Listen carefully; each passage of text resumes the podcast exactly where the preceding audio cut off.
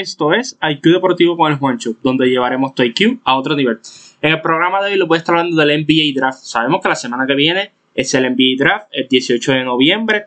Han hablado de muchos jugadores, eh, la Melo Ball, Anthony Edwards, James Wiseman, y mucha gente me ha preguntado acerca de estos jugadores. Y pues voy a analizar a varios de ellos. Eh, también les voy a hablar de jugadores que no se están hablando. Yo entiendo que si caen en ciertas situaciones pueden tener un impacto ese primer año.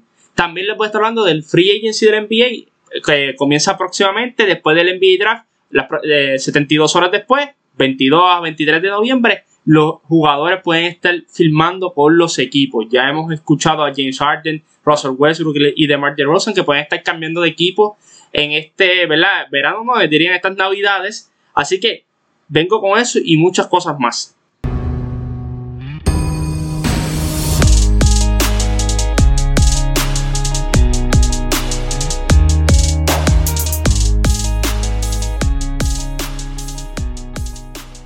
Y vamos a darle rapidito, gente. Eh, me han preguntado mucho sobre el NBA Draft. He escuchado muchas cosas. Mucha gente ha dicho que yo he sido crítico. Y sí, a cierto punto he sido crítico de este draft. No entiendo que tiene la profundidad que mucha gente quiera hacerles ver. O que mucha gente quisiera que tuviese este draft. También porque yo sea crítico, no estoy diciendo que estos jugadores no puedan jugar. Simplemente que no son jugadores que van a cambiar una franquicia. Pueden ayudar a la franquicia, pero no la van a cambiar.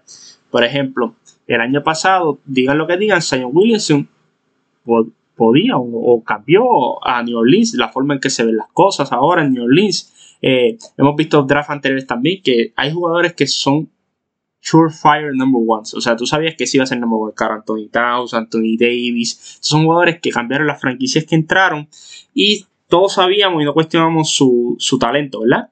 Pues este draft ah, hay muchos jugadores bueno, no es no algo especial de que vayan a ser all 10, 12 años o que no vayan a ser inconsistentes. Y lo hemos visto ya con el primer pick. No sabemos quién va a ser el primer pick. Mucha gente dice Anthony Edwards, otros dicen la Melo Ball.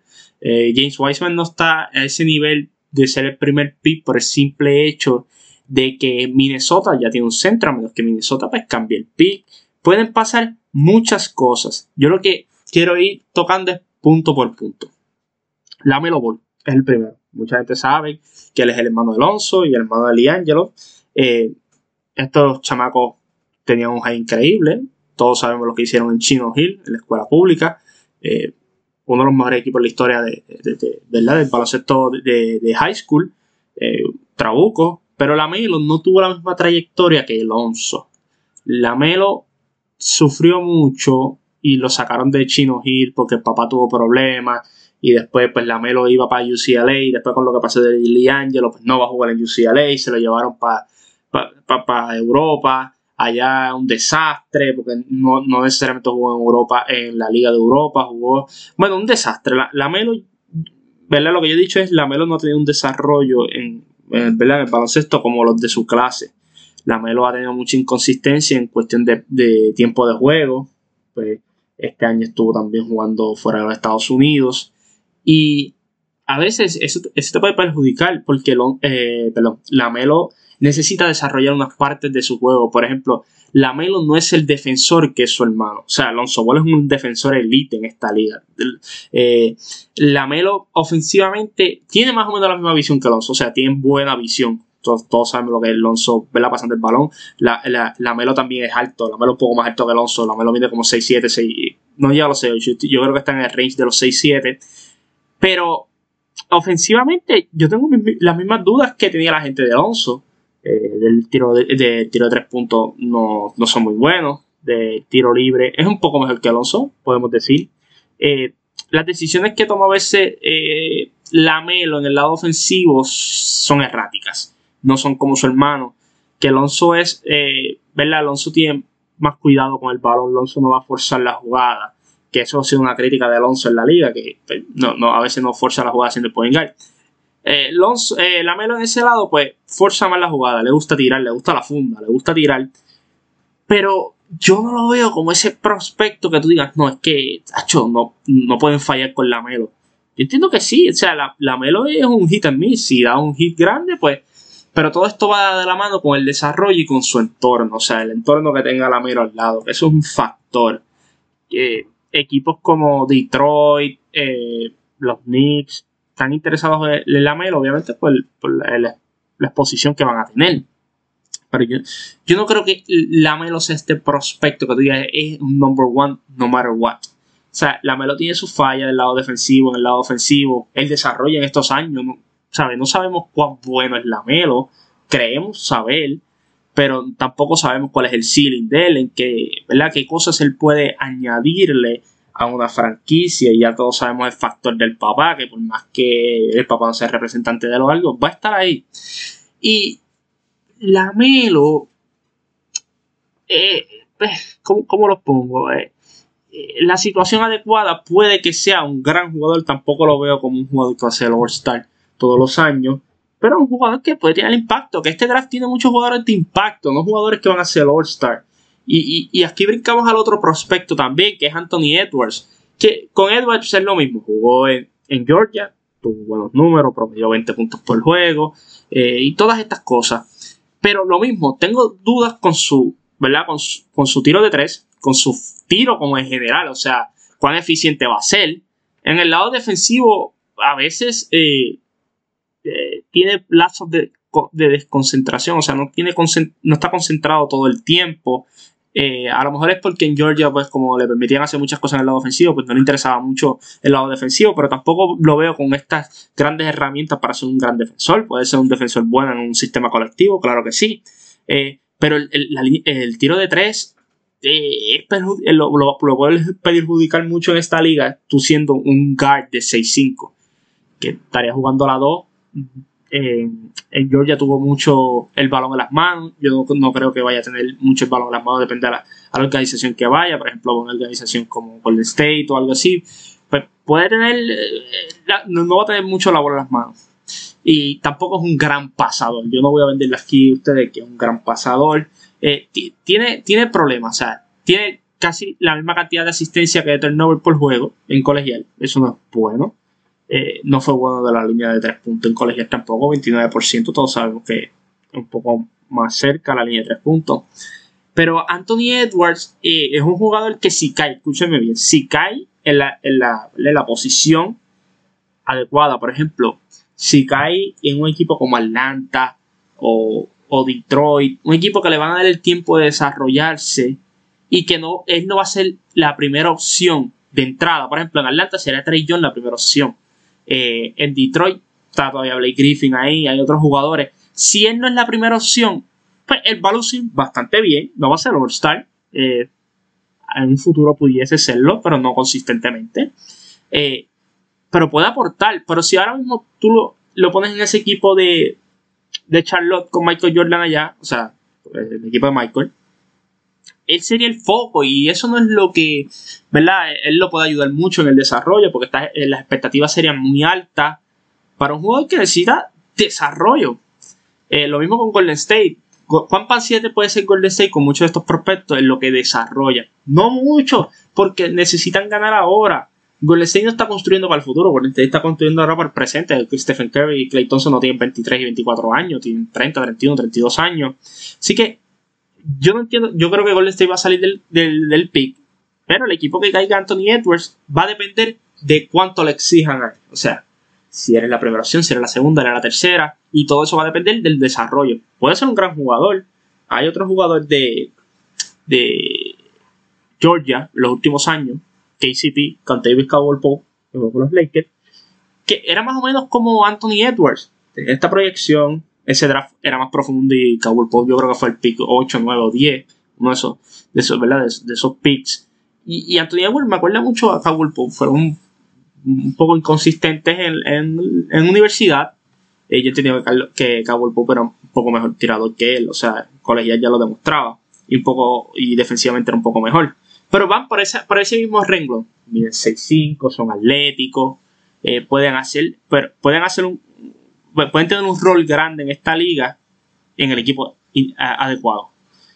Como lo vimos con Cowboy Pop. No, ese rol en Cowboy Pop no fue en Detroit. Ese rol fue en los Lakers. Y este año lo vimos con, cuando estaba rodeado de, jugadores que, que tenían un rol y que él no tenía que hacerlo, hacerlo todo, pues las cosas cambiaron. Ahora vamos con James Wiseman. Wiseman jugó tres juegos, si no me equivoco, en Memphis.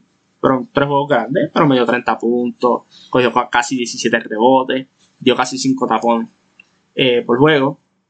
Pero Wiseman es otro jugador que necesita desarrollo. Volvemos. Esto es un trend en este draft. Necesitan desarrollo. Usted me puede decir, ah, pues claro, pues si tienen 18, 19 años. Pero cuando yo les digo desarrollo a este nivel, es que ahora mismo no le, podemos no le podemos exigir que sean la cara de la franquicia. No le podemos exigir como le exigimos a Anthony Towns. No podemos exigirle como le exigimos a Anthony Davis. No podemos exigirle como le exigimos a Kyrie Irving. No le podemos exigir como le exigimos a Kevin Durant. Cuando, ¿verdad? cuando entraron a la liga. Porque estos jugadores todavía no están preparados para eso. No están. Sencillamente, muchos pueden decir, ah, es que no los vivo en el Match Madness jugar. Es que no importa. O sea, no los hemos visto. ¿Ok? No los hemos visto. Y eso puede que sea bueno, puede que sea malo yo lo veo un poco más del aspecto malo, en el sentido de que si le exigimos a estos chamacos, primero que van franquicias malas, porque si tú, eres un top 5 pick, tú vas para mayormente una franquicia mala, exigirle, a veces brincamos escalones en el desarrollo, a veces no nos enfocamos en, los detalles y solamente queremos que produzca, produzca, produzca. Por ejemplo, Weissman no puede prometer 30 puntos en esta liga. Weissman, el juego ofensivo está un poco limitado. El, Necesita eh, eh, arreglar varias eh, destrezas. Tiene que, tiene que ver con sus destrezas motoras en el poste. No es este gran jugador de tiro libre. yo entiendo que puede rebotear, puede defender. Para mí es muy bueno defensivamente. Podría ser hasta elite en esta liga. No estoy diciendo que ahora mismo lo sea. ¿Ves? Eso es lo que digo. Que no podemos esperar que él entre a esta liga siendo un defensor elite. No, todavía no lo es. Lo puede ser. Pero esto es cuestión de desarrollo. Eh, en Memphis le dieron mucho el balón, el user rate fue bastante alto en esos tres juegos. Eh, yo entiendo que él puede ser un buen prospecto, pero volvemos, el desarrollo es la clave. No le podemos pedir que, como promedió 30 en Memphis, que venga a esta liga a promediar 20 y 10 la primera temporada. No, eso no lo puede hacer. Él no puede anotar 20 puntos en esta liga así de fácil. tiene que mejorar unos aspectos en el lado ofensivo, como el footwork, eh, mejorar el tiro libre, tiene que echar un poco más de músculo eh, es grande, es atlético. A mí me gusta como, como prospecto, pero volvemos. No creo que, vaya a ser un jugador que vaya a ser una super estrella. Puede ser un jugador que lleva juego de estrella tres o cuatro veces de su carrera, que son muy buenos. Pero necesita un desarrollo. Defensivamente yo entiendo que está muy bien. Ofensivamente, pues, necesita eh, pues, mejorar unas cositas.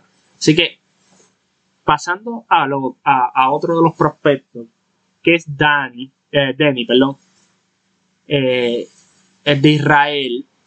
Con ese sí yo tengo grandes dudas, grandes dudas.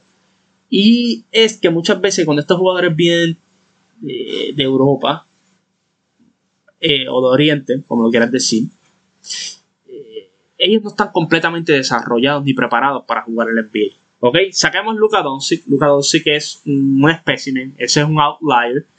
Eh, Danny, Danny, perdón, para mí todavía no está ready para jugar en esta liga. Sencillamente, eh, físicamente no lo está. Él en Israel es muy rápido para los que están jugando con él. En esta liga él sería muy lento. Yo sé que mide 6'9 y te dicen a ti que te puede caer de la 1 a la 4. Yo no lo veo así. Defensivamente no lo veo como un jugador que pueda ser elite puede ser average en esta liga, en el sistema adecuado. Eh, del tiro libre no es muy bueno. De la línea de tres puntos, puede ser un juego de 32 a 33%. Yo entiendo que el release de él está muy, es muy lento. No, no lo compro el release, es muy lento. Eh, el, first step de no es muy bueno. Y el problema cuando tú, cuando tú supuestamente puedes guardiar cuatro posiciones y tú pesas 215 libras, no y, no, y no eres rápido como los demás, eso puede ser un problema para ti como jugador, porque ya tú estás acostumbrado que tú coges ese balón, driveas, pum, y te le vas al otro defensor. En la liga tú no puedes hacer eso, él no tiene esa velocidad, él no es Luka Doncic, no tiene el, manejo de balón que tiene a Luka.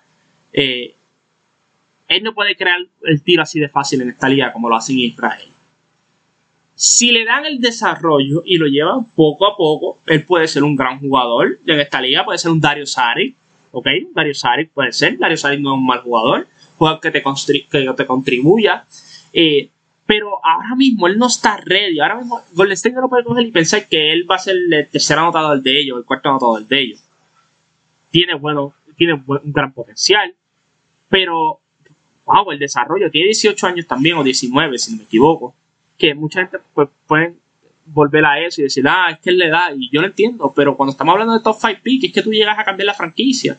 Y muchas de estas franquicias no tienen la misma paciencia porque ya llevan el mismo tajo uno, dos años, tres, cuatro, cinco, seis, siete, ocho años para muchos de ellos. Así que Dani necesita desarrollo. Para la gente que está preguntando de Dani, buen jugador, pero no está al nivel de lo que te lo quieren vender ahora mismo, de que puede llegar y es baratar esta liga. No, no está a ese nivel. Hay otro jugador que muchos dicen que es el más ready que está para jugar en la liga, y es Obi el jugador de Dayton, el jugador del año de colegial. Eh, Obi tiene buenas cosas. Eh, yo entiendo que sí, que puede ser el más ready que está. Tiene 22 años también. Eh, sophomore o, junior, como decir, o, o junior, no me acuerdo cuál de las dos. Pero en el lado ofensivo, los números a veces pueden mentirte un poco. Este, porque él promedio 20 puntos por juego, pero solamente tiraba 12 veces, estaba metiendo casi 63% de los tiros. Eh, de la línea de 3 puntos no es como, como estaba tirando en college, en college estaba tirando, ¿cuánto? 39% de la línea de 3 puntos. No, él, mm, no creo que vaya a hacer eso en la, en la liga. En la liga yo lo veo como un tipo de 32 a 33%. Oye, que para un power forward, pues es bastante bueno. Este, el tiro libre tiene que mejorarlo. Por eso que te digo que a veces es un poco difícil decir ah, eso es lo que va a ser de la línea de tres puntos. Solamente en college estaba tirando dos veces de tres por juego. Tiro libre, vemos ahí cómo puede bajar en la liga el tiro de tres puntos. Cuando vemos el tiro libre, estaba tirando un 70% solamente. Eh, defensivamente, volvemos, los números pueden eh, mentir. En este caso, defensivamente tú verás un, casi 1.2 block y un, y un steal por juego. sí, es impresionante, pero yo no creo que defensivamente él esté al nivel de lo, ¿verdad? de lo que todos pensamos que puede estar. Eh, entiendo que tuvo grandes juegos en, en college, pero ofensivamente en la liga se le va a hacer difícil anotar. De 6-9, no tiras muy bien de afuera. De media distancia, eres más o menos, eres ok. ¿Cómo vas a anotar en esta liga? 6-9 un power forward. Puedes jugar pick and roll. Puede. puede. Eh, no es súper atlético. No es un power forward como Zion. Así que te decía, wow, es que pues, es atlético. Él va a llegar al aro. No. El user rate fue bastante alto también en, college también. En la liga todo va a tener un user rate de 28% o de 30% tú siendo un power forward. Bien raro. Eh, yo entiendo que él, puede meter la bola en esta liga, pues puede coger rebote, pero, pero, el juego físico a veces para él puede ser un, problema. Y lo vemos cuando sabemos que puede coger rebote, pero cuando se le ponen bien físicos, pues ahí donde están los problemas en, las tablas. Hemos visto que en college, contra equipos que les jugaron físico, a veces 6, 7 rebotes nada más. Entonces, si tú no vas a meter mucho el balón en la liga en los primeros años, tú tienes que hacer otra cosa, tienes que coger rebotes. Defensivamente no eres muy bueno. Pues tienes que ayudar en otras áreas. Tampoco eres un gran pasador. ¿Qué? Estos son, estos son los problemas que yo voy trayendo en este draft. Hemos hablado aquí y, y son muchas cosas que ustedes pueden decir, claro, pues un draft, es un desarrollo, y lo entiendo. Pero son jugadores que necesitan esto, necesitan lo otro, necesitan aquello, necesitan esto, tienen esto, tienen esto, pero hay que desarrollar esto, esto, esto y esto. Que no, hay un jugador que tú digas, wow, ese es el jugador. Y muchas de estas franquicias lo saben, por eso este draft no han dado la cobertura, ¿verdad? Que todos esperábamos, o que muchos esperaban, porque ya, de antemano de uno a dos años ya tú sabes cómo va cada clase corriendo. Y, mucha, y muchos de estos GM por eso están buscando cambiar y por eso estos picks a veces no tienen ni mucho valor en el mercado los de este año porque son proyectos que no muchos equipos tienen el tiempo. Tienen el tiempo. Por ejemplo, tú le das uno de estos jugadores a Larry Drew en Detroit. Larry Drew no tiene mucho tiempo para desarrollar estos jugadores porque sabe que le pueden picar la cabeza en menos nada. En menos nada lo pueden mandar. Lo mismo en Atlanta, Lloyd Pierce sabe que esto no hay mucho tiempo para desarrollo, ¿sabes? Yo necesito jugar como traían, pum, que yo lo meto y empiezo a jugar. Ya está. ¿Que, es una falla en la liga? Pues claro que es una falla, pero también es, así es que va la liga. La liga va en que eh, te doy dos, tres años para que empieces con el equipo. Si ya el tercer año estás está flaqueando, El próximo año es, es vital. Pues no hay esta paciencia. Eh, por eso es que a veces el one and es medio tricky. Pero vamos a seguir la cámara. Hay, hay un centro, o power forward, depende. Él en USC jugó, yo diría más centro que power forward, que Onyeka o Kangu. Eh, el problema de Onyeka Kangu es que mide 6'9". Y cuando tú mides 6'9 y pesas 2'45, pues lo más probable es tú tienes que jugar centro a esta, a este, de tu carrera. Eh, ofensivamente es muy limitado, ¿ok? Eh, eh, perdón, es muy, muy limitado. Pero en el lado defensivo me gusta lo que yo veo de él. En el lado defensivo yo entiendo que, puede dar problemas, igual que, ¿verdad? Eh, que le estuve comentando de James Wiseman, que pueden llegar a esta liga y, y defensivamente tener un impacto. Pero ofensivamente los números a veces te pueden, te te pueden confundir. Tú dices, pero promedio 16 puntos por juego. Sí, pero cuando tú, cuando tú miras los puntos, mayormente son todos en la pintura. Él, él, él sí cae en un equipo donde eh, el point juega mucho pick roll y le dé las oportunidades de, estar solo en la pintura uno a uno, puede meter varios puntos, pero tampoco es que te va a meter 20 o 25 puntos por juego, ¿no? Te puede meter de 10 a 12 puntos, te puede coger 10 rebotes, te puede hacer, te puede hacer doble doble y te, y te puede defender. Que eso es lo más importante aquí. Él te puede defender. Él es uno de los jugadores que yo entiendo que puede tener un impacto por ejemplo, si él cae en Atlanta, él puede ayudar mucho a ese equipo de Atlanta en la pintura y se beneficiaría mucho de Trey Young porque haces cortina, pueden doblar a Trey y tú puedes llegar al aro solo. Puede hacer muchas de estas cosas. Y, a mí me gusta lo que yo veo de, de ¿verdad? De, de Onyeka. Cuando pasamos a otro jugador, vemos a Patrick Williams, mide también 6'8, mayormente como Power Forward en, en Florida State. Eh, es lo mismo. De la línea de tres puntos no es muy bueno. Eh, del field no fue muy bueno tampoco. Eh, yo no sé, a veces tú estos jugadores que, porque tienen 18 o 19 años, dices, ah, pero es que tienen el potencial y lo pueden trastear porque eh, a largo plazo, pero volvemos lo mismo. Muchos de estos jugadores a veces, como no tuvieron buena carrera en, college o no muy productiva, pues todos saben que es un proyecto. Entonces lo cogen en la organización y muchas veces lo echan a un lado porque es un proyecto y sabemos que es un proyecto y sabemos que no va a estar ready para este año. Entonces seguimos en ese tren. El año que el próximo año lo mismo. Ese es el proyecto. Y el próximo año, cuando vienes a ver muchas veces el jugador ni siquiera ha tocado la cancha, ahí es tiempo de firmarlo ya porque hay que darle una extensión. Y el jugador cuando viene está en el mismo lugar. Así que ya, ya a veces con estos jugadores, estos es de los jugadores que yo tendría un poco de cuidado de, de, de cogerlo en el top 10 o en el top 20. Pues porque tengo mis dudas todavía. No, no vi lo suficiente para decirte eh, es un caballo. Hay, hay otro jugador que sí ese podemos decir que le hemos visto bastante, un sophomore, eh, Tyrese Halliburton, que jugó en Iowa State. Y cuando tú miras los números de Halliburton, eh, son números muy sólidos. Eh, tira muy bien de la línea de, de tres puntos. Yo entiendo que este es de los jugadores que no se habla mucho de él, pero puede tener un buen impacto en este equipo. No, no estoy diciendo que vaya a ser un All-Star, pero puede ser un jugador, déjame ver cómo, cómo, en qué range se lo puedo poner. Imagínense un Malcolm Brogdon. O sea, Malcolm, Malcolm Brogdon también en Virginia tenía mucho, mucha experiencia, pero eh, Halliburton es ese tipo de jugador que puede prometer 12 puntos, pero te pueden hacer de 6 a 7 asistencias y no van a, y no van a hacer mucho turnover, ¿ok? Ellos no van a regalar el balón fácil. Yo, y, lo que me gusta de, de Hollyburton es que no tuvo un user rate muy alto en Iowa State. Y contigo con eso, fue muy bueno en muchas áreas. A mí me gusta mucho en el lado defensivo lo que puede hacer. Me gusta mucho cómo puede distribuir el balón. Es un buen rebotero. Vi, vi, varios juegos, o sea, yo soy fanático de Duke, así que vi varios juegos de Iowa State también. Y a mí siempre me gustó cómo él iba a las tablas. Eh, es, es, un jugador que yo, yo cada vez que miro lo, lo, los expertos hacer sus mock draft y todo esto, a veces lo veo muy bajo yo digo, ese chamaco, si le cae un San Antonio o le cae a ¿verdad? un equipo como, como Phoenix, alguien así que pueda venir del banco y hasta el mismo empezar, puede contribuirle grandes minutos, grandes minutos. Así que eh, Tyrese Halliburton, yo, a, a, me gusta, a mí me gusta ese jugador. Aquí vamos ahora con otro jugador que a mí me encanta. Me encanta y es por lo que puede hacer en el lado defensivo. Y Isaac Okoro. O sea, Isaac Okoro en Auburn. Eh, me gustó lo que, lo que vi. Me gustó lo que vi eh, en el lado defensivo. Yo sé que ofensivamente tiene que mejorar muchas cosas. Pero en el lado defensivo hemos visto que estos jugadores que entran del draft y pueden defender, tienen rápido ¡pam! un impacto en esta liga y son cuadros. Aunque no te estés promediando 15, 16 puntos, pero están promediando 10 puntos con 5 rebotes. Pero en el lado defensivo están arrasando.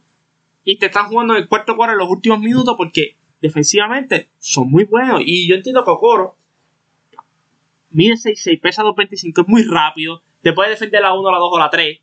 Eso, es un jugador que yo tendría, ¿verdad? Eh, eh, el, ojo encima, ¿verdad? Para un equipo eh, de entre el pick 10 al 15. Por ejemplo, si le cae a un equipo como, como New Orleans, como el mismo San Antonio, como el mismo Phoenix, o que Phoenix pueda entrar, traerlo del banco o empezar y, así hacer rotaciones y cerrar el juego con él porque defensivamente es muy bueno. Son equipos que se pueden beneficiar de un jugador como Coro. Tiene, su, ¿verdad? Tiene sus limitaciones ofensivamente, puede mejorar, pero ya lo que te puedo ofrecer defensivamente, eh, ¿verdad? Me, gusta, me gusta.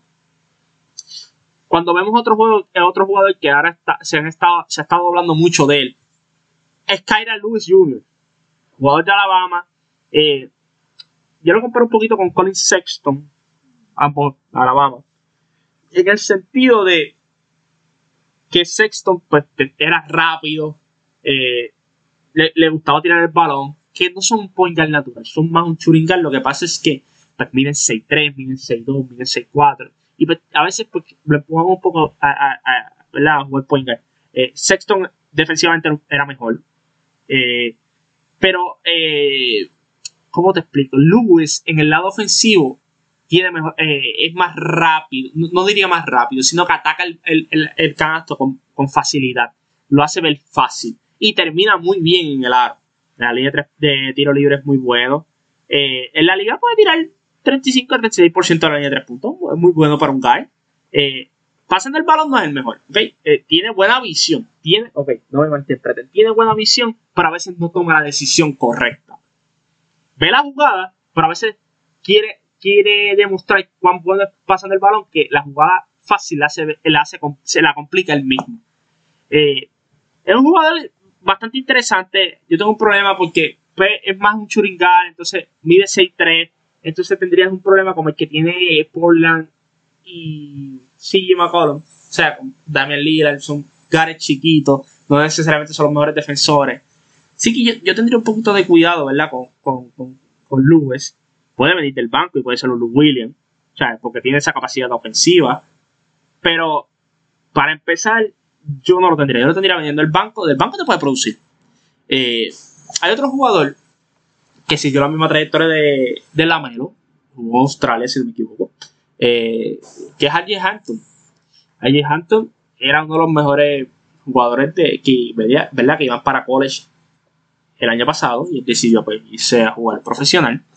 Y lo, lo, que siempre se veía de él en high school, tipo 6'5, te podías jugar shooting guard, te podías jugar point guard, te pasaba bastante bien el balón, eh, te podías rebotear.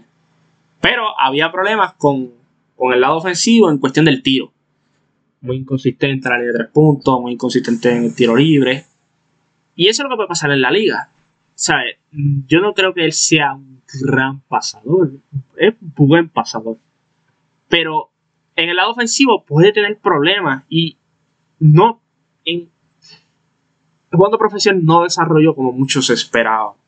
O muchos esperaban. Yo, lo veo un poco más atlético, yo veía que puede tener un impacto. Por eso en este draft yo lo veo como más un top, como estar en los, top 20, top 25, por ahí.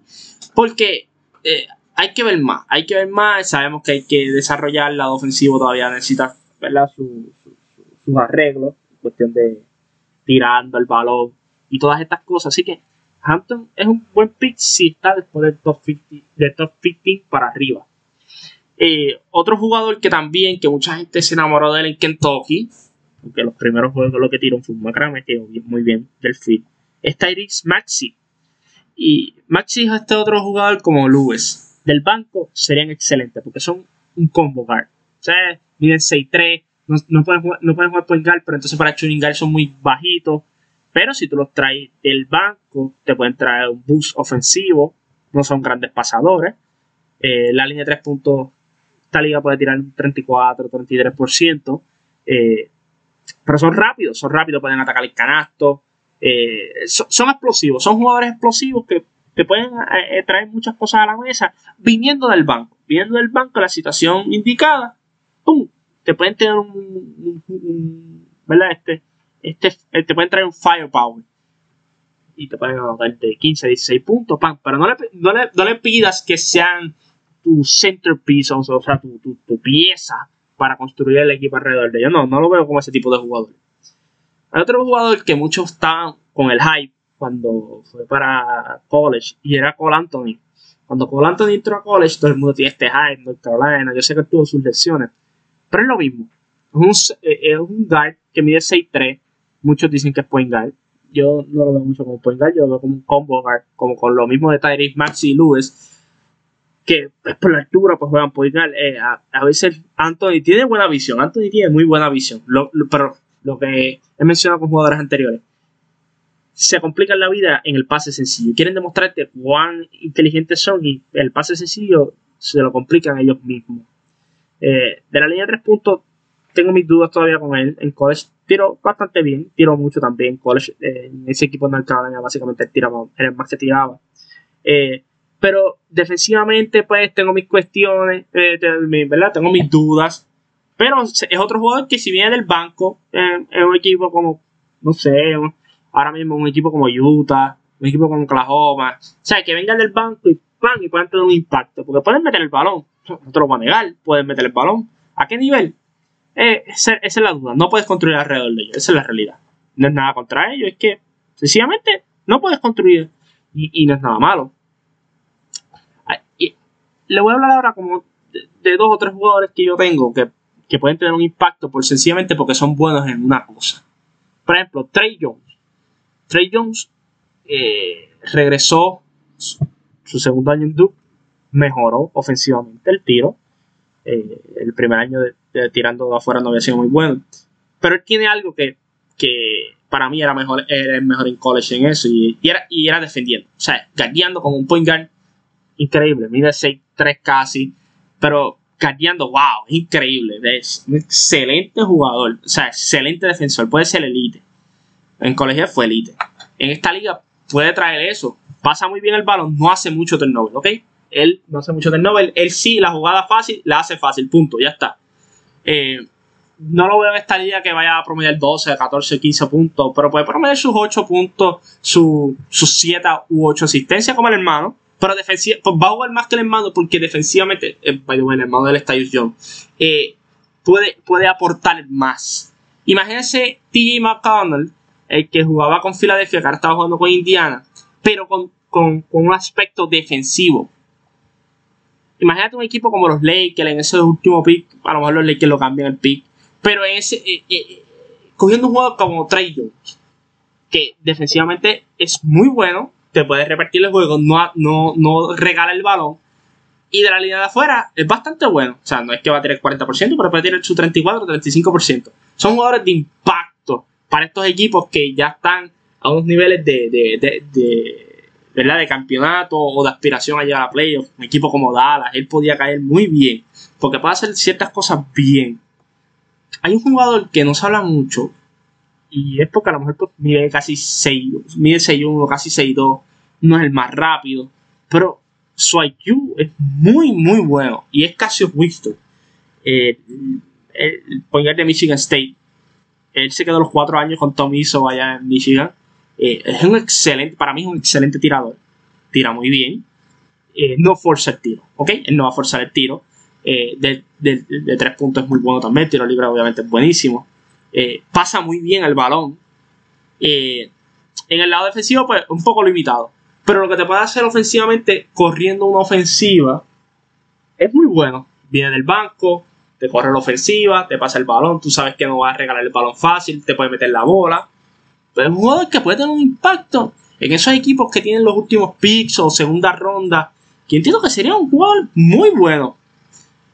Y por último, tengo un jugador que tuvo un hype grandísimo cuando fue para college y era Nico Mannion, el Colorado.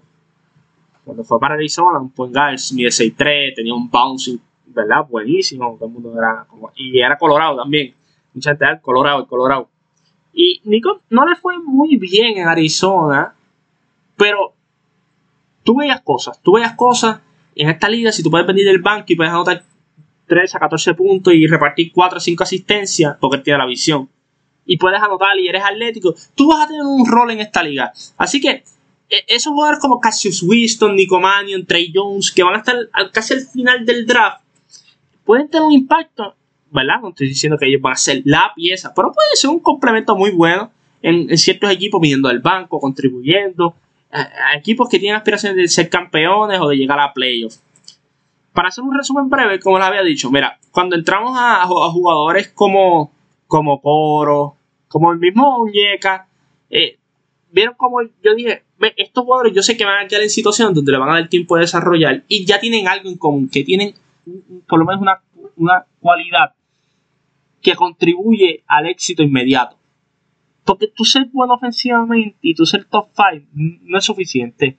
Tú, si tú, necesitas tener otras cosas.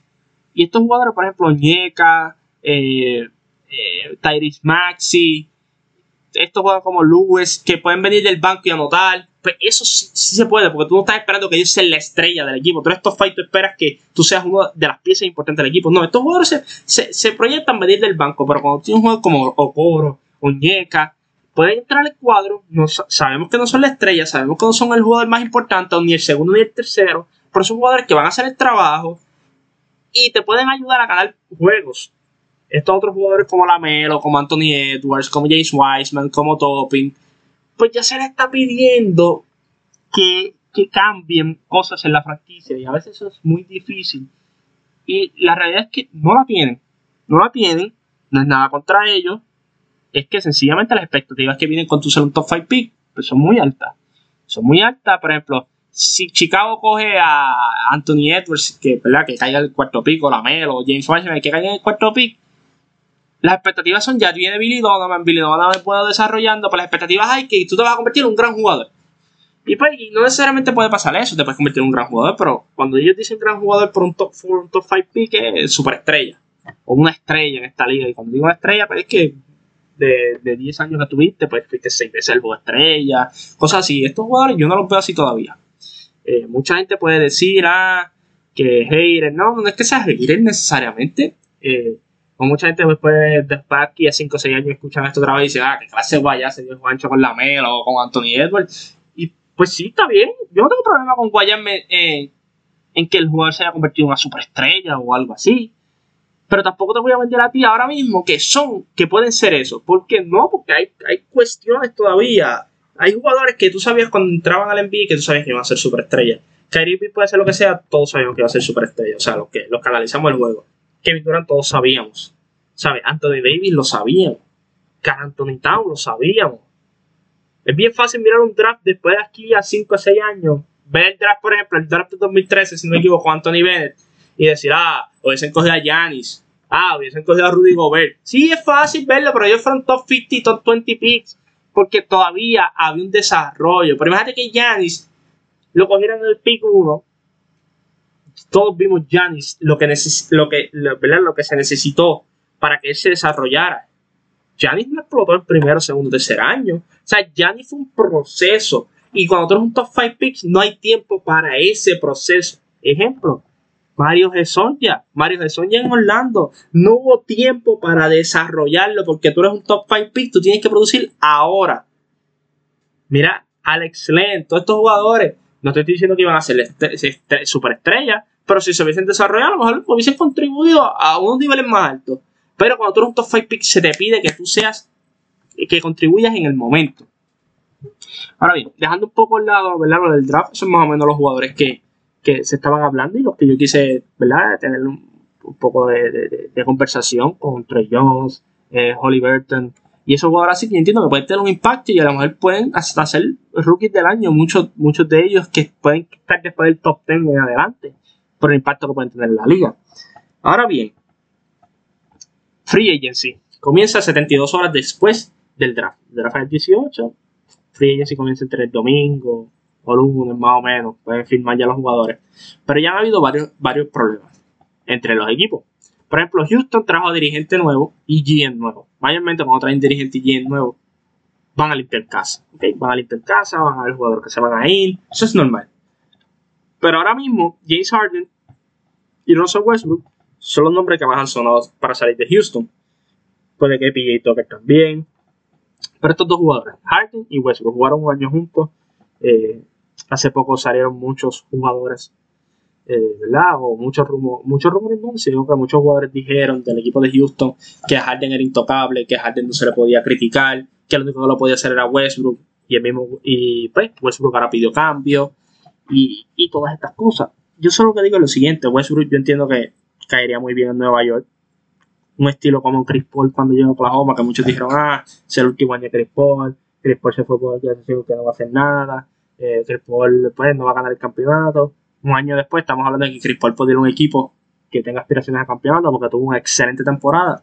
Un equipo de, de, de Oklahoma que él, él fue a demostrarle a todo el mundo que él podía cargarlo. Y lo mismo puede hacer Russell Westbrook en el este con Nueva York. Lo mismo. Lo mismo puede hacer con Charlotte porque es el este.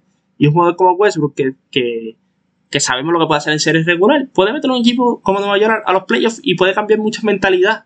Y la mentalidad de muchos equipos también. Así que, Russell Westbrook, hay tres equipos, eh, Detroit, Charlotte y Nueva York, que están interesados en él, obvio del este, porque saben que añadiendo una pieza así pueden llegar a los playoffs. Yo, yo entiendo que Nueva York eh, es la más apelante para él, para mí. Puede ser la más apelante, pues, porque es en Nueva York, es en la Meca. Está Kevin Durant en Brooklyn, que también eso puede ser una rivalidad bastante chévere. Eh, así que yo entiendo que Russell Westbrook en Nueva York sería un buen fit. Ahora James Harden. De James Harden yo le tengo que decir una cosa. Si hay algo que verdad que en los deportes no se perdona es un chota en un equipo. Un chota, sencillamente, porque tú no puedes tener conversaciones con el equipo y que se esté eh, filtrando información. Esa gente no, se tolera en un, vestuario o en un camerino. Pero en este equipo de Houston muchos atacaron a James Harden. Así que no fue un solo jugador, sino fueron varios que ¿verdad? dijeron esta información según los reportes, ¿verdad? Fueron varios jugadores que los que hablaron y dijeron, mira, que James Harden era intocable. No se le puede decir nada. No se le puede criticar. Eh, así que el problema es James Harden. Primero dijeron que era Howard. Chris Paul lo vimos peleando con él, o sea, con Harden exigiéndole. Mucha gente dijo, ah, que es Chris Paul, siempre es lo mismo con Chris Paul, con Blake Griffin fue lo mismo, ah, es Chris Paul, es Chris Paul. Llega Russell Westbrook y es el mismo problema con James Harden. Pues entonces, si ya tienes tres jugadores de, verdad, que en aquel entonces Howard era uno de, los, jugadores con un alto perfil en la liga, y todos sabemos lo que es CP3 y Russell Westbrook también. Pero entonces el problema eres tú, mi hermano y lo escribí en mis redes, ¿verdad? Y eh, lo dije, James Harden tiene que sentarse ahora mismo, él no tiene 25 años, él tiene 30, 31 años ya. Él tiene que sentarse, echarse para atrás y pensar qué jugador él quiere ser. ¿Ok? El que anota 30 puntos por juego, que, qué sé yo, el que puede ganar su MVP. Pero en realidad eso es lo que quiere. Hacer todo eso y que como quieran los compañeros de él no puedan decirte nada. Eh, carezca de, liderazgo, porque eso es carecer de liderazgo. Eh, o el jugador que dice, no, yo voy para este lugar y voy a hacer lo que se necesita para ganar. Porque tú tienes que autoevaluarte y decir, ellos no me critican necesariamente porque por criticarme. O sea, yo, soy un gran jugador. Ellos me critican a lo mejor por el bien mío. Pero está en ti tú aceptar esa crítica. Porque si tú crees que eres mejor que todo el mundo, ¿por qué, ¿Por qué no tienes sortija? Porque no es sencillo, porque tú necesitas de tus compañeros para ganar. Y si tus compañeros te dicen, mira, vamos a hacer esto así o vamos a hacerlo acá, evalúalo, analízalo, a lo mejor te le dice, mira, podemos hacerlo así, pero también podemos hacerlo así. Y, ve, y, llega a un consenso. Pero el problema con James Harden es que si tiene que sentar ahora mismo y mirarse en el espejo y decir, ¿qué jugador yo quiero ser? Seguir siendo el mismo y tener problemas con todo el mundo y siempre decir que el problema es, de, la culpa del otro cuando si tú vas a un sitio y, tienes problemas y vas a otro y tienes problemas y vas a otro y tienes problemas, tienes que empezar a decirte, pues, el problema soy yo. O decir, ya, che, yo tengo 30 años ya y, y, yo quiero ganar. Porque si tú quieres ganar, tú tienes que cambiar la mentalidad. Tú tienes que cambiar tu actitud. Si tú quieres ganar. Si tú sigues con la misma actitud y mentalidad, pues yo, yo al fin de tu carrera te puedo mirar y decir, pues, James Harden le importaron más los números que ganar.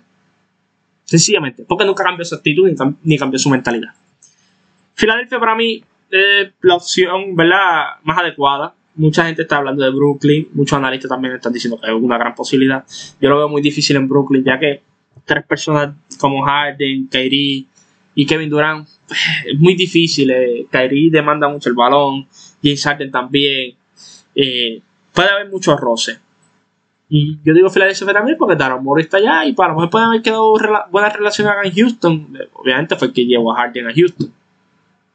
Y, a lo, y él le puede ofrecer algo que, que Brooklyn no le puede ofrecer. Él le puede ofrecer a Ben Simmons. Que yo no soy fanático de Ben Simmons, ni, ni es santo de mi devoción. Pero es un jugador que si tú construyes un equipo alrededor de él, pues él puede, él puede funcionar. Es, para mí es elite defensivamente, pasa muy bien el balón, es elite pasando el balón, no tira. Pero si tú haces construir un equipo alrededor de él donde él, donde él pueda jugar más en la pintura, donde pueda pasar el balón, porque acuérdate, en Filadelfia no puede jugar en la pintura porque yo el beat. Y, y, confligen los dos. Pero un equipo como Houston que está tratando de reconstruir, puedes reconstruir alrededor de él y, puede ser un equipo que de aquí a dos o tres años puede, puede ser un equipo eh, ¿verdad? puede, puede estar llegando a playoffs, puede estar ganando juegos. Y, y yo, Houston, eh, perdón, Filadelfia, le digo, mira, yo te voy a dar a Ben Simon, pero, pero, tienes que llevarte al Holford. Porque obviamente al Holford es un contrato malo. Y a lo mejor Houston dice que sí, le das una primera ronda a Houston, le das, Houston te da Harden, tú le das a Ben Simon, tú le das a Holford, le das una primera ronda. Eh, y a lo mejor puedes conseguir el cambio. Y ahí sales de. A ambos equipos quedan bien. Tú consigues a Ben Simon, eh, te hago los Holford ahí, pues que tiene un contrato malo, pero tú vas a estar reconstruyendo, que eso pues ahora no va a ser un problema. Entonces, Filadelfia consigue a James Harden. James Harden le gusta jugar con hombres grandes, porque le gusta jugar pick and roll. Tiene uno de los mejores hombres grandes de la liga en Joel Embiid. Y pues, ambos se benefician, ambos equipos se benefician. Ahora bien, hace poco salió un rumor de DeMar Rosen para los Lakers. Y mucha gente puede decir, ah, Popovich no cambia a los jugadores ¿verdad? del equipo de para el mismo este, los cambia siempre para este, o no hace sentido. Y hay un problema eh, DeMar DeRozan tiene una opción de jugador para esta, próxima temporada, para la temporada 2021. Y él le puede haber dicho a San Antonio, mira, yo no voy a coger la opción. A menos que si tú me, ¿verdad? me, quieres cambiar, yo la puedo coger, pero mira, yo quiero ir a estos equipos y este es mi el primer equipo que yo quiero es este. Si no se puede con este porque este no quiere negociar, pues podemos velar por estos otros tres, o cuatro, cinco, no sé, la lista que él quiera hacer. Y San Antonio se va a sentar a analizar y decir, mira, Mejor, mejor le digo que sí, porque entonces lo pierdo y no consigo nada a cambio. Entonces, pues, un rumor que ha salido es Cal Kuzma, Danny Green y el pick de este año por DeMar DeRozan. Yo, entiendo la, postura de, muchos fanáticos de San Antonio. Pueden decir, ah, es que no estamos recibiendo nada a cambio. Pero es que es lo mismo. Si, si, él, no, si él rechaza la opción de jugador, no cogen nada. Por lo menos aquí está cogiendo un pick de, de, primera ronda, aunque, aunque es el 28. Está cogiendo a Cal Kuzma, Danny Green. Que, pues, Danny Green y Kuzma no son los grandes jugadores, pero tú vas a reconstruir como quieras. Kuzma es una buena pieza, pues, eh, de cuarta o quinta opción, y tú vas a tratar, ¿verdad?, de, ganar, pero a la misma vez perder para tener un buen pick el año que viene. Y por el parte de los Lakers, de Mar Rosen yo entiendo que es excelente en los Lakers, porque sencillamente no es ni primera ni segunda opción, será la tercera opción. De Mar Rosen en las cosas que hace es eficiente, bueno, de media distancia, es súper atlético. Eh, mucha gente puede decir que es un choker, que se lo puedo comprar. Pero es un choker cuando es la primera opción. Mate el de tercera opción, con lo eficiente que es el de media distancia. Y mírate esto. Este equipo se complementaría también porque Anthony Davis, pues todos sabemos cómo es su juego ofensivo, LeBron James. Eh, él hace algo que estos dos consistentemente no pueden hacer. Y es que él mete la, la bola de media distancia. La mete con efectividad. También él no requiere tiros. Él no va a pedir el balón, él no lo va a exigir. Él con 12, eh, con, con, 11 o 12 tiros por juego, él, está bien. Él está bien, lo hemos visto en toda su carrera básicamente ha sido así, él no requiere mucho el balón. Eh, bueno, el tiro libre, los corner trees en estas últimas temporadas ha sido muy bueno. O sea, él le puede añadir otra dimensión a los Lakers. Mucha gente puede decir, ah, pero es que los Lakers se van a quedar con, poco dinero o sin dinero para firmar eh, a varios jugadores. Espera, Rondo, yo no sé si se queda. Rondo puede que se vaya para, para, para, Clippers porque le pueden ofrecer más dinero. Howard se puede ir también por lo mismo. Los Lakers tienen que empezar a moverse y coger jugadores que le puedan dar impacto nuevamente. A lo mejor Rondo se queda. Me gustaría que Rondo se quedara porque por fin él y LeBron conectaron. Yo fui muy crítico de que ellos dos no podían jugar juntos antes de empezar esta temporada. Y esta temporada, pues, LeBron, LeBron fue bien astuto y dijo: Ok, cuando tú estás conmigo en cancha, yo voy a jugar sin el balón. Y también los Lakers jugaban mucho con LeBron y Rondo, pero sin Anthony Davis, para que LeBron pudiera jugar en la pintura también. Así que estas son cosas que nosotros tenemos que estar pendientes ahora en Free Agency de cómo los Lakers van a operar, cómo los Clippers van a operar, cómo Milwaukee va a operar. Porque mucha gente está hablando de que Chris Paul puede ir para Milwaukee. Hay que ver. Phoenix también tiene cosas buenas para darle a Oklahoma. Eh, y Phoenix es bien interesante para Chris Paul. es otro proyecto, pero con, con piezas que ya están bastante desarrolladas. Kelly Ubre, eh, Devin Booker. Eh, o sea, tienes jugadores que están ready. Michael Bridges, que yo entiendo que es bien underrated como jugador del banco en esta liga. Así que hay que estar bien pendiente a la agencia libre. Yo entiendo que vamos a ver más cambios que fichajes grandes, porque la mayoría de estas estrellas están, ¿verdad? Están, están con contrato todavía. Muchos han dicho Russell Westbrook los Clippers, yo no lo veo. Yo dije Russell Westbrook en Nueva York, Harden en Filadelfia, Chris Paul todavía es un efecto dominó. Eh, Phoenix tiene buenas piezas. Eh, Milwaukee puede hacer un push ahí. Hay que ver, hay que ver lo que va a pasar. Mucha gente está hablando también de, de Harden para Miami. No lo veo. Miami tiene una cultura muy sólida. Yo no veo para Riley haciendo movimientos desesperados ahora por conseguir un juego como James Harden cuando la agencia libre del 2021 está bien, bien loaded. Así que eso es básicamente lo que yo espero, ¿verdad? Que pase con estas grandes estrellas en el free agency no veo otro, otro super movimiento así de la una estrella. No, sé si los Clippers vayan a cambiar a Paul George. No sé los, los, planes que tiene Tyron Lue. Eh, no sé qué vaya a ser Brooklyn. Si Brooklyn va a querer reforzar en unas posiciones porque tiene varios gares. O sea, Caris Lavelle, Spencer Dinwiddie, este, Kyrie Irving. O sea, tiene varios jugadores de la misma forma. Hay que ver qué ellos hacen también. Hay que ver Joe Harris. Hay que ver Serge Ibaka. Serge Ibaka hay que ver si quiere dinero o quiere ganar, otro campeonato. Si quiere ganar otro campeonato, pues hay que estar pendiente de equipos como, los Lakers, como los Clippers, estos equipos así que tienen posibilidades. o Boston, el mismo Boston que necesita un jugador como Ibaka que defiende esa pintura y que pueda meter la bola de afuera. Hay que ver si quiere dinero, pues hay equipos como, no sé, Houston que está reconstruyendo por la misma vez eh, están buscando hombres grandes, pero no sé si están buscando un hombre como, como Ibaka o están yendo más una dirección un poco más joven. Ve, equipos así, es dependiendo de lo que él quiera hacer. Si quiere ganar dinero, pues a lo mejor no tienen la oportunidad de estar en un equipo contendor para ganar el campeonato. a lo mejor un equipo que tiene aspiraciones a playoffs o que quiere ganar una ronda de playoffs. Hay que ver. Esto, esta es la mentalidad de todos estos jugadores. Y como todo esto ha estado bien rápido, y sí, eh, llegaron a acuerdo para empezar la liga el 22 de diciembre y todo esto. Hay que ver en qué, estado están los jugadores aquí. O sea, cuál es la mentalidad de estos jugadores como Ibaka, eh, como James Harden, como Russell Westbrook, que sabemos que pidieron cambio. Pero hay que ver en qué estado están ellos, ¿verdad? Cuando a la situación, a lo mejor yo digo aquí que a lo mejor es Nueva York y Westbrook a lo mejor no piensa así. Harden a lo mejor piensa lo mismo. Hay que ver qué va a pasar. Esto es mucha especulación pero está muy bueno el, free agency. Cuando tú tienes free agency, estás hablando de cambios de James Harden, de, de CP3, de Russell Westbrook. eso es grande el free agency. Así que no se olviden, el draft es el 18. Pues ahí pueden haber muchos cambios también ese día. Y free agency comienza 72 horas después. Eh, yo creo que el 20 o el 21 ya los jugadores pueden empezar a, hablar, a negociar. Y el 23 o algo así que pueden firmar. Eh, nuevamente doy las gracias a todos por el apoyo siempre. Como saben, estoy en la Garata la Mega de, lunes a viernes. Eh, me pueden seguir en las redes sociales como el Juancho PR. Ahí me pueden eh, ¿verdad? comentar, me pueden escribir de, cierto, de ciertas cosas que quieran hablar. Siempre estoy pendiente y estoy a la disposición de todo el mundo. Y nuevamente, muchas gracias por el apoyo. Vamos abajo, gente. Cuídense. El coronavirus es real. Cuídense, todavía esto no se ha ido.